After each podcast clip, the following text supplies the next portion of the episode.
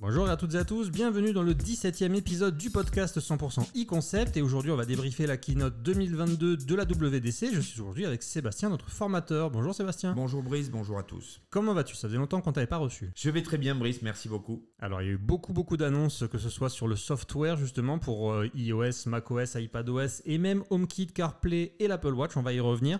J'ai envie qu'on commence par la seule annonce hardware qui a été faite, c'est, rentrons dans le vif du sujet, c'est un nouveau MacBook Air avec Demi-surprise, j'ai envie de dire, la nouvelle puce M2. Alors, encore une puce M2, où est-ce qu'on va placer cette puissance, à ton avis, Seb? C'est très compliqué comme question. D'abord, le timing. C'est normal qu'on ait eu ce MacBook Air maintenant, puisque le MacBook Air M1 existait depuis le début mais son form factor n'avait pas du tout évolué depuis quasi une dizaine d'années. Là, c'est l'occasion d'une très très belle refonte avec une très jolie couleur qui plus est. Et euh, évidemment, c'est tout à fait opportun vu qu'on est au mois de juin et qu'aux États-Unis, les achats pour les rentrées et les écoles, les collèges, les lycées, les universités vont se faire. C'était le meilleur moment pour lancer cette machine. Quant à la puce M2, je dirais c'est une sorte de M1 euh, virgule 1, on va dire ça comme ça, c'est pas très euh, joli. C'est pas réellement une puce euh, super puissante. Disons qu'elle est à terme amenée à remplacer la M1 tout court, mais bien évidemment, ceux qui envisagent d'acheter des Mac 13 pouces, 14 pouces, M1 ou 16 pouces évidemment, M1 Pro, M1 Ultra et autres, pas d'inquiétude, cette puce ne rebat pas les cartes, mais elle amène par contre un point très intéressant, c'est abaisser énormément la consommation électrique et donc améliorer le rendement. C'est un petit peu, on pourrait dire, une puce M1 V2 en fait. C'est une M1 V2, exactement. Il fallait bien à un moment donné que la transition se fasse, parce que c'était très compliqué. Ça va bientôt faire un an et demi, presque deux ans que le M1 est sorti. Sur un plan commercial, il faut évidemment qu'il y ait un peu de renouvellement. On notera quand même qu'il manque encore une machine importante, c'est le Mac Pro, qui devrait arriver théoriquement à la rentrée ou pas loin. On avait jusqu'à la fin de 2022 pour terminer la transition. Ça devrait être fait. Donc cette M2 annonce la suite de ce qui va arriver euh, et qu'on connaît déjà bien avec la M1. Alors qu'on soit d'accord, la M2 justement va être destinée au nouveau MacBook Air et elle va aller dans les MacBook Pro également, c'est important de le préciser.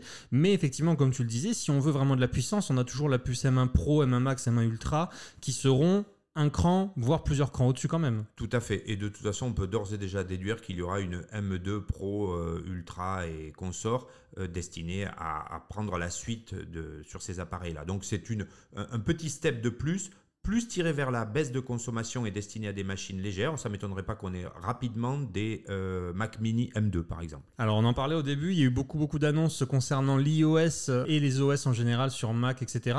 iOS, on s'attend à une refonte totale. Pour le coup, ça va être peut-être une année un petit peu euh, rupture avec le passé, à commencer par par exemple l'écran de verrouillage. Là, pour le coup, euh, Apple réalise une belle opération en faisant une modification qui effectivement est quasiment la première sur l'écran d'accueil depuis on va dire depuis les notes, depuis les hum, notifications, pardon, avec la possibilité de personnaliser la typo, la couleur, l'affichage, l'image. On pourra même mettre euh, en fonction de l'heure ou de l'activité, euh, fameux euh, focus, des éléments différents, la météo et autres. C'est très bien, super, il me tarde déjà d'essayer cette fonctionnalité. Alors effectivement, il y a eu beaucoup beaucoup d'annonces sur iOS, ça aurait pas tellement de sens en fait de toutes les décrire maintenant parce qu'on ne peut pas les tester vraiment et puis on verra ça directement en septembre quand sortira la mise à jour.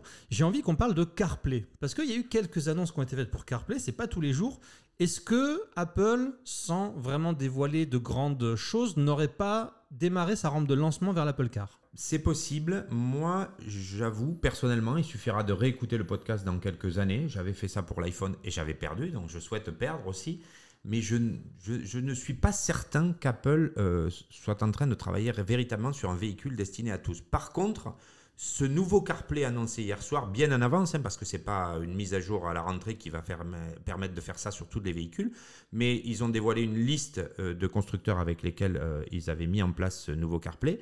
À mon sens, c'est peut-être là l'essence du projet Titan, le fameux projet de voiture Apple ou autre, ou quelque chose autour de l'automobile, c'est-à-dire un petit peu un concurrent d'Android Auto, quelque chose qui va permettre d'introduire du Apple plus loin que simplement la reproduction de l'iPhone sur euh, le grand écran central, mais effectivement une gestion un peu plus vaste de la voiture, euh, la climatisation, la vitesse, euh, les paramètres divers et variés du véhicule. Donc Peut-être est-ce un, run de test euh, avant une véritable voiture, mais déjà je trouve qu'effectivement là on a une annonce CarPlay assez intéressante. Après, on connaît malheureusement la latence des constructeurs automobiles.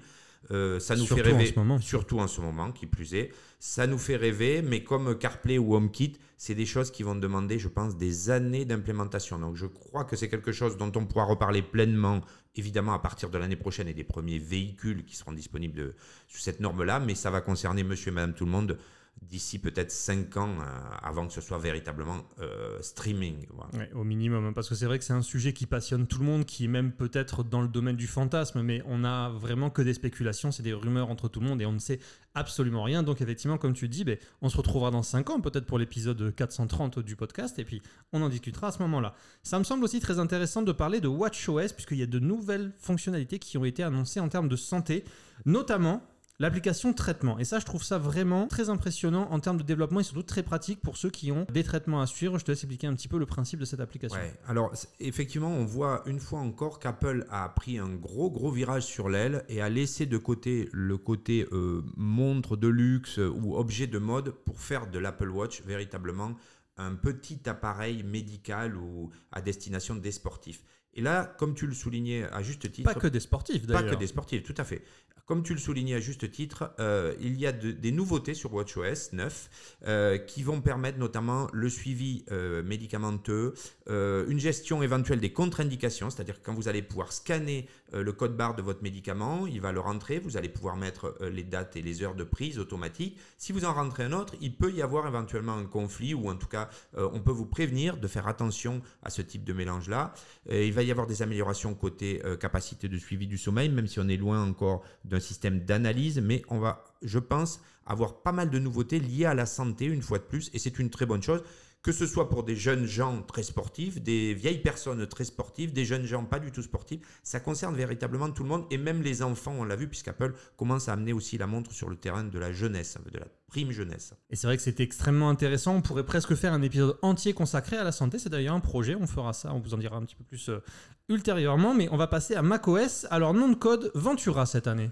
Et oui, le nom d'une très très belle ville de Californie, une ville côtière, une ville bien connue des surfeurs. Et c'est vrai qu'on va avoir cette année beaucoup d'améliorations. Le point intéressant à noter, c'est qu'Apple a travaillé énormément sur ses logiciels. C'est-à-dire que jusqu'ici, on avait des améliorations sur le système d'exploitation purement et simplement. Évidemment, on avait des mises à jour de Page, Numbers, Keynote et autres, mais c'était plus euh, des mises à jour d'adaptation au nouvel OS.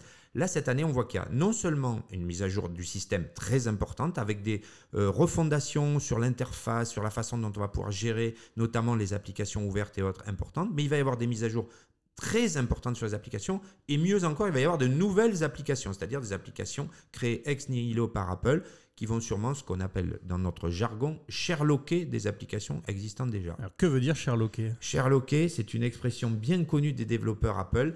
En réalité, euh, à l'origine, il existait un logiciel euh, qui existait sur Mac, pardon, un logiciel qui s'appelait Sherlock qui permettait de faire de la recherche en texte intégral, qui était évidemment très supérieur à la recherche intégrée au système macOS de l'époque. Et un beau jour, Apple, euh, sans crier gare, a intégré une sorte de super Sherlock aux stéroïdes à l'intérieur de macOS, ce qui évidemment a quasiment ruiné le projet initial de son auteur.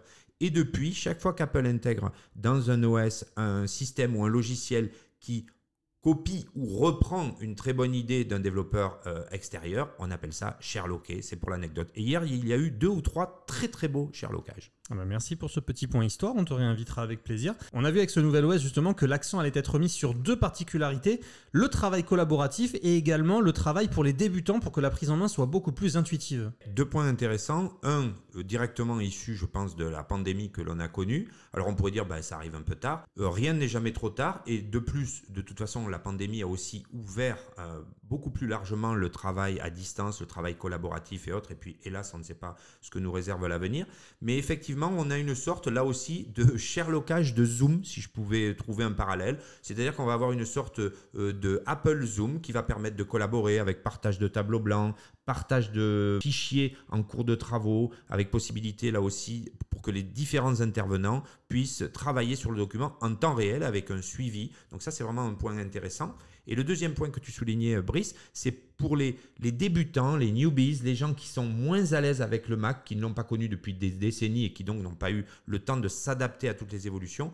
A effectivement cette nouvelle façon d'appréhender euh, les applications ouvertes. Ça, ça pose beaucoup de problèmes. Je le vois lors des formations. Les gens sont un petit peu perdus par le fait que les, les différentes fenêtres d'application se superposent. Là, on va pouvoir faire le choix d'un nouveau mode qui s'appelle Stage Manager. Donc en français, ça sera sûrement euh, gestionnaire d'espace ou gestionnaire d'application parce qu'il existe déjà le gestionnaire de bureau. Donc je ne sais pas comment ils vont traduire ça.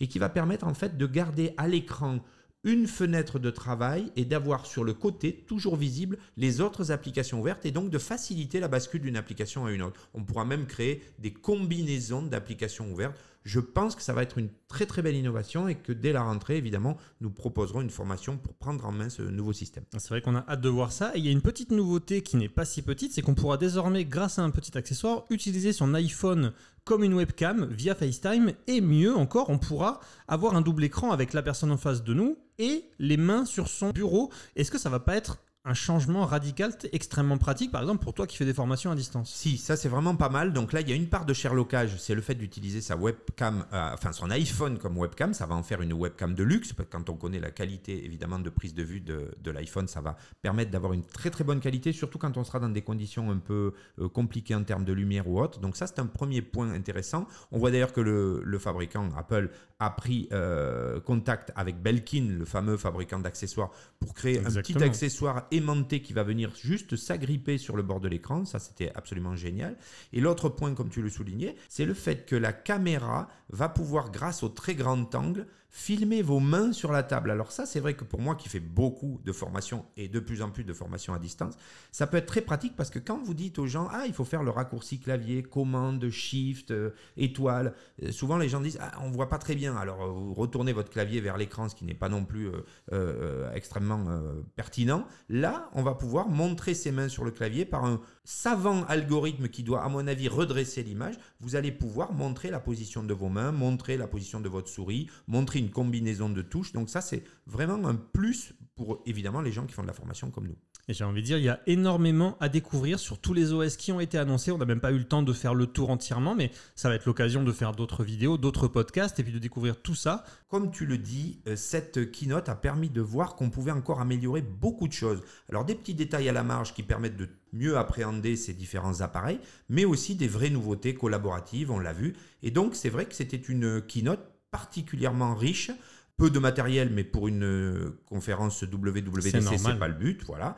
Euh, par contre, au niveau logiciel, et on n'a pas parlé d'un point qui concerne évidemment plus euh, nos auditeurs développeurs, c'est toutes les API, c'est-à-dire les interfaces de développement qui vont permettre à tous les développeurs d'applications dans le monde d'appliquer, de mettre en œuvre ces nouveautés au sein même de leurs applications on l'a vu avec texte en direct, on l'a vu avec tout un tas d'éléments nouveaux qui vont être possibles d'intégrer facilement au sein d'autres applications. Donc là aussi, une grosse ouverture de la part d'Apple qui se réserve moins les nouveautés comme elle le faisait par le passé. Bien écoute, ce sera l'occasion justement de faire d'autres podcasts et épisodes comme on le disait. Sébastien, il ne me reste plus qu'à te remercier. On te retrouve évidemment à Toulouse pour nos formations à distance et en présentiel à retrouver sur econcept.fr. Oui, tout à fait, Brice, euh, je te remercie. Euh, le mois de juin est riche en nouveautés au niveau formation et on ne laissera pas nos clients de côté pendant l'été puisqu'on reprendra comme l'été dernier avec des petites formations de 1 heure le matin qui vous permettront entre le café et l'apéritif euh, de toujours découvrir des nouveautés sur nos machines et nos OS préférés.